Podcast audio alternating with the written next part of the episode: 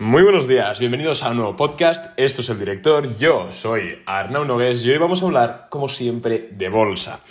Y hoy os traigo un episodio muy muy importante que la verdad es muy recomendable escucharlo, sobre todo de una forma contemporánea, es decir, escucharlo cerca del día de publicación, porque si escuchas este episodio dos años después eh, no tiene sentido, pero sí que vamos a explicar un poquito qué está pasando en la bolsa, hacia dónde está yendo el dinero y sobre todo y más importante, cuál es, creo yo, sobre todo bajo mi punto de vista, bajo mi análisis y en nuestro análisis de Boring Capital, eh, cuál creo que va a ser el futuro o hacia dónde está yendo el dinero y cuáles en definitiva van a, ser los sectores que de aquí a los próximos meses más lo van a petar.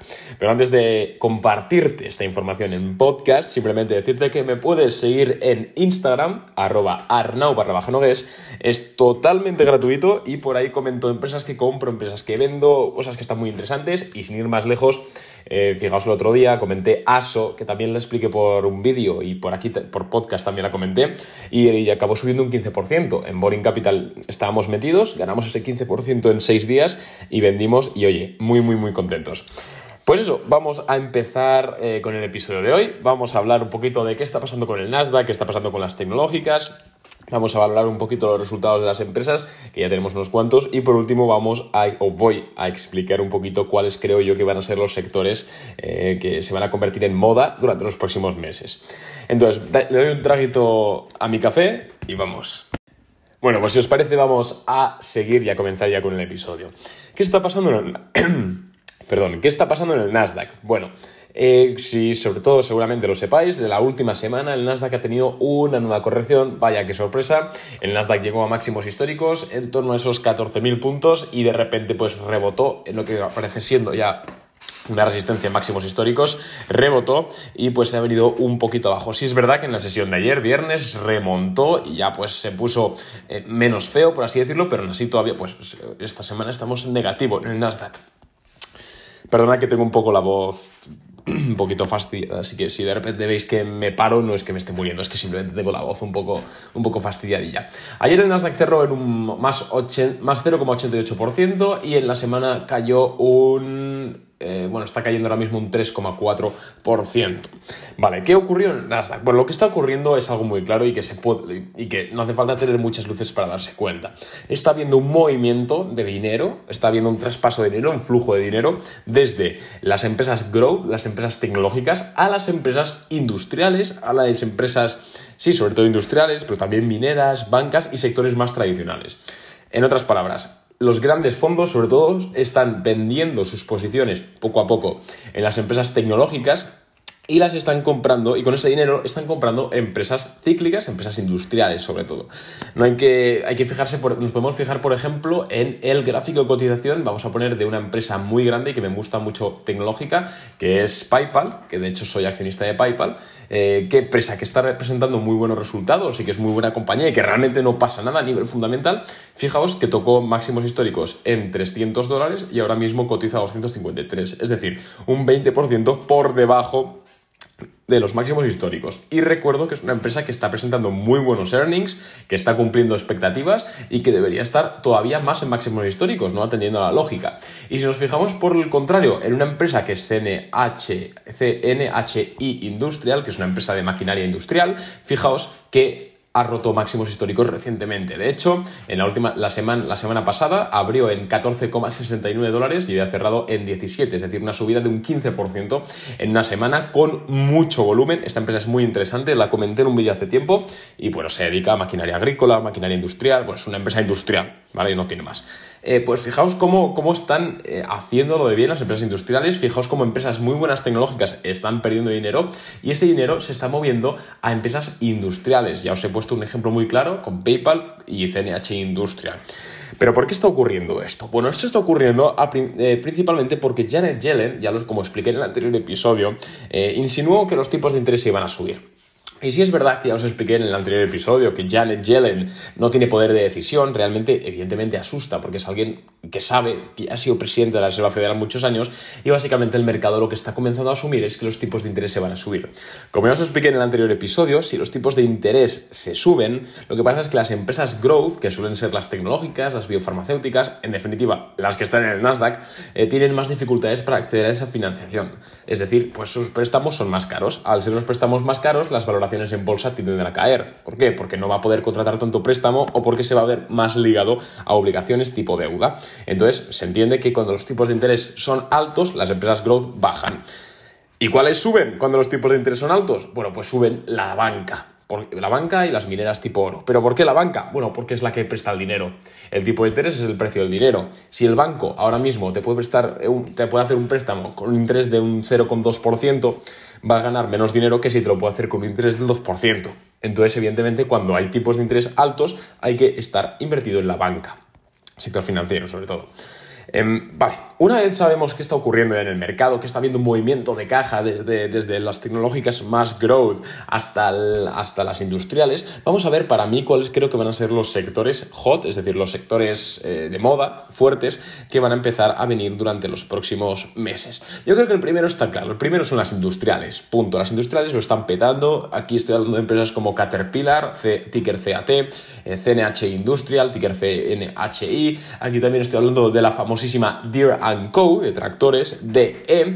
En definitiva, son empresas industriales, empresas que se dedican pues, a maquinaria sobre todo, y empresas que tienen una demanda relativamente estable y que parece ahora que eh, se han dado cuenta el mercado de que estaban a valoraciones poco atractivas.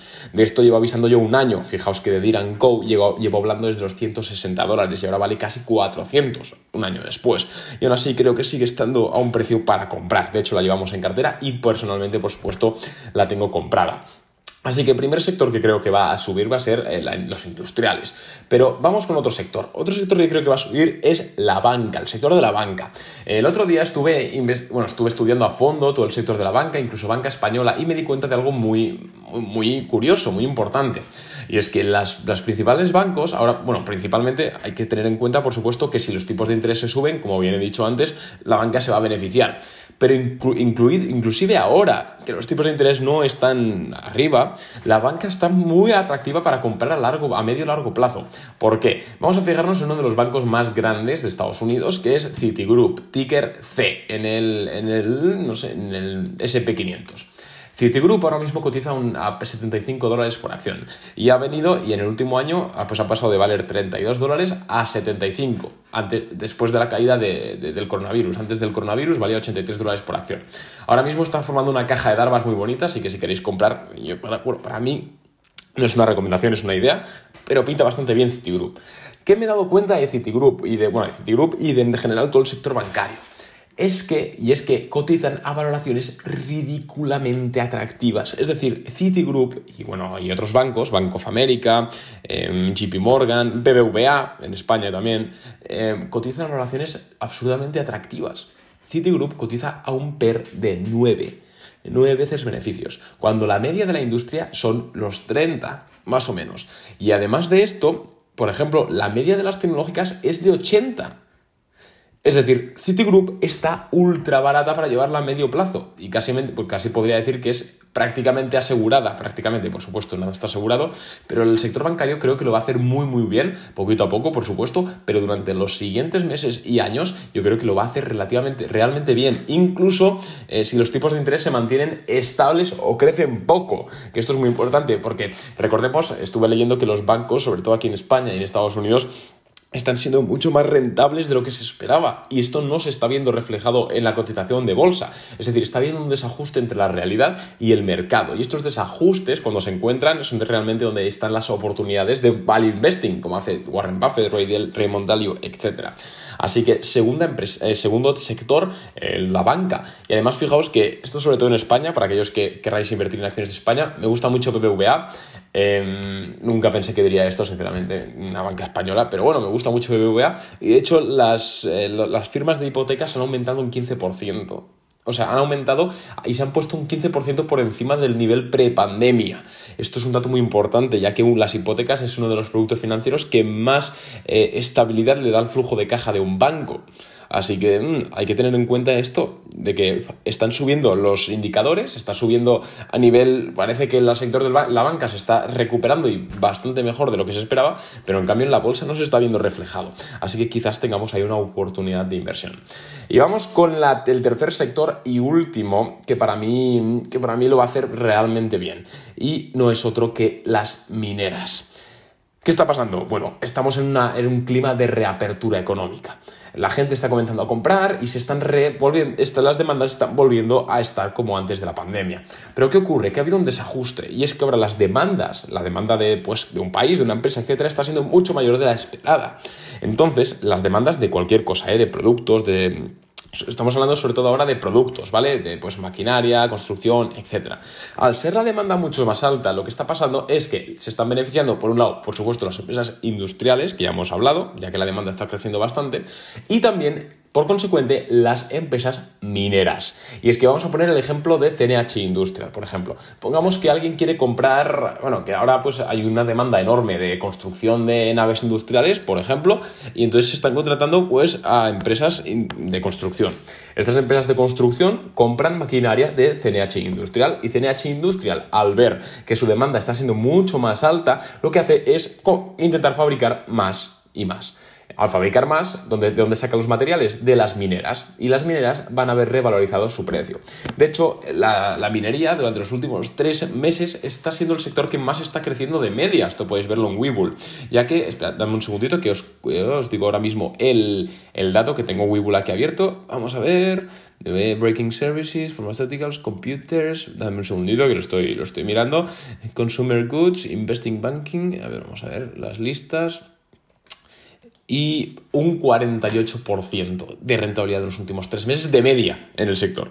De media. La demanda va a seguir subiendo. Yo creo que las mineras es muy interesante. Cuidado que hay mucha basura, pero si realmente encuentras una empresa eh, relativamente infravalorada o que lo esté haciendo bastante bien, yo creo que las mineras también van a ser una de esas empresas que eh, van a ser las próximas tecnológicas, por así decirlo, de cómo se comportaron en el año 2020. Así que simplemente síntesis del episodio. Yo creo que los tres, em, yo creo que los tres eh, sectores que se van a ver, tres mercados que se van a ver francamente beneficiados eh, en los próximos meses van a ser, por un lado, la banca, por otro lado, las empresas industriales y, por último, pero no por, ello menos importante, las empresas mineras. Esto no significa que tengamos que vender las tecnológicas, ¿eh? por supuesto que no. PayPal es una impresión, sí, Alemaited es una impresión, yo sigo comprando cada día, ¿eh? pero bueno, siempre hay que saber que hay otras empresas, otros mercados y que a lo mejor lo van a hacer mejor. Espero que te haya gustado el episodio, si ha sido así, puedes valorarnos en Apple Podcast o en Spotify, no sé dónde. Un abrazo y nos vemos en el siguiente episodio. Adiós.